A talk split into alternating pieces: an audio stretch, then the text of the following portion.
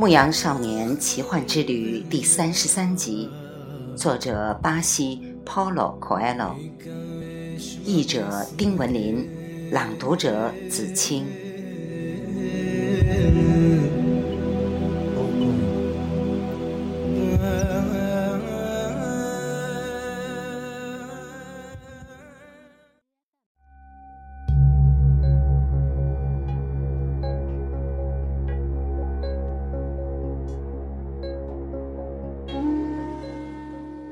第二天早晨，法尤姆绿洲的椰枣林中埋伏了两千名武装起来的男人。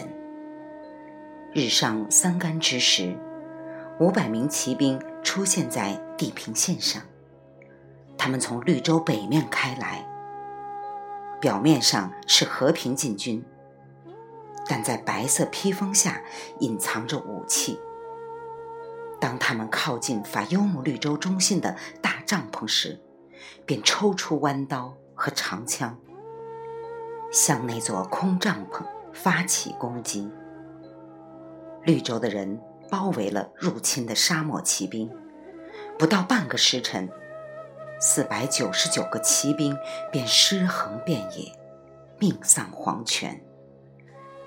孩子们待在树林的另一边。什么都没看见。女人们在帐篷里为丈夫祈祷，也什么都没看见。如果不是那些横七竖八的尸体，绿洲和往日一样平静。只有一人逃过一劫，他就是那支队伍的指挥官。下午，他被带到部落头领面前。头领们质问他为什么破坏传统。那名指挥官说：“他们的人又饥又渴，旷日持久的战斗搞得他们疲惫不堪，于是决定攻占一块绿地，以便重整旗鼓。”部落的最高头领说：“他为那些死去的士兵感到痛心。”但是传统绝不能随意改变。沙漠里唯一能够改变的，就是随风易行的沙丘。然后他宣布对那位指挥官执行死刑，既不用刀，也不用枪，他被绞死在一棵已经枯掉的椰枣树上。尸体被沙漠的风吹得。晃来荡去。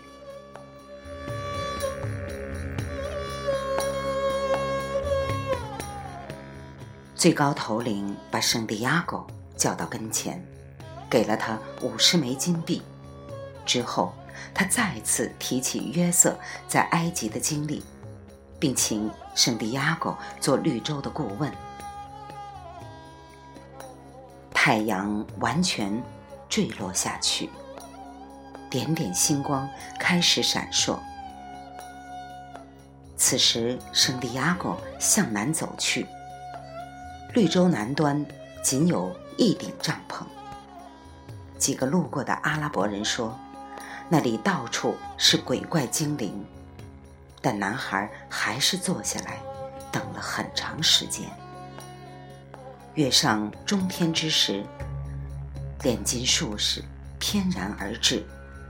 肩头搭着两只死去的鹰。我在这儿，男孩说：“你不该在这儿。”炼金术士回答：“难道你的天命就是要到这儿来吗？”炼金术士翻身下马，挥手让男孩随他进帐篷。部落之间发生了一场战争，已经不可能穿越沙漠了。那帐篷与男孩在绿洲见过的其他帐篷别无二致，当然，绿洲中心的大帐篷除外。那里像神话故事里讲的那么华丽。男孩的视线搜寻着冶炼金属的用具和炉灶。但什么也没找到，只有几本书立在那里，还有一只做饭的炉子，布满神秘图案的地毯。请坐，我去沏茶。炼金术士说：“咱们一起把这两只鹰吃掉。”男孩怀疑这鹰就是他前一天看到的那两只，但是他没说话。炼金术士点燃炉火，很快，帐篷里就飘满了肉香，比水带烟的香味儿好闻多了。您为什么要见我？男孩问。因为有预兆。炼金术士回答：“风告诉我，你要来，必须要帮助。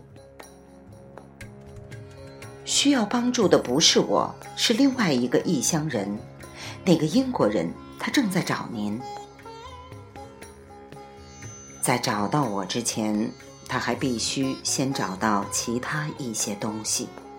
不过，他已经走在正确的道路上了。”他开始观察沙漠了。那我呢？当你想要某种东西时，整个宇宙会合力助你实现愿望。炼金术士说道。他重复的是老撒冷王的话。男孩明白了，另一个人出现在他人生的路途上。来引导他达成自己的天命。那么，您将教导我吗？不，自己需要的一切，你都很清楚了。我只不过是促使你继续前去寻找宝藏。部落之间发生了一场战争，男孩又说了一遍。我了解沙漠，我已经找到宝藏了。我有一头骆驼，有在水晶店挣到的钱，还有在这里得到的五十枚金币。在我的家乡，我可以算富翁了。不过，这其中没有一样来自金字塔。炼金术士说。可我有法蒂吗？他比我得来的一切财宝都更为宝贵。他也不是来自金字塔。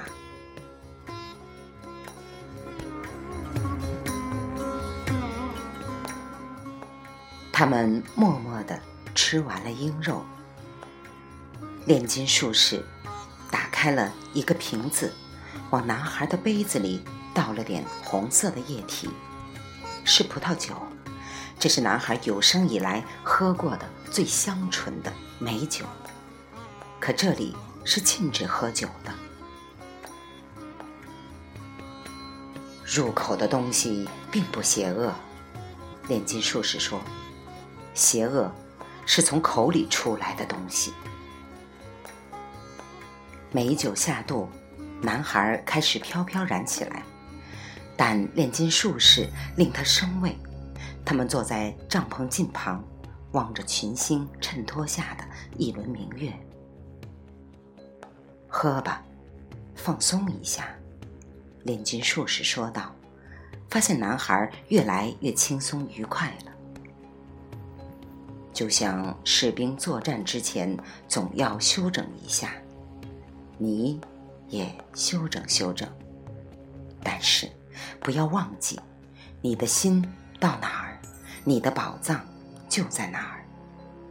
你必须找到你的宝藏，否则你在途中发现的一切，便全都失去了意义。明天卖掉你的骆驼，去买一匹马。骆驼令人看不透，他们就是走成千上万里。也不会露出疲惫之态，但突然之间就会跪倒在地，力竭而死。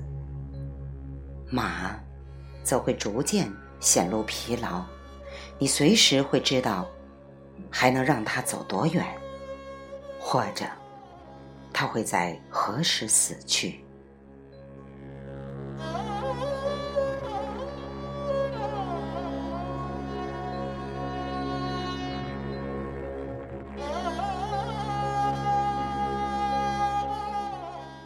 牧羊少年奇幻之旅》第三十三集，作者巴西 Paulo Coelho，译者丁文林，来自电台轻音耳语子青分享，欢迎订阅收听。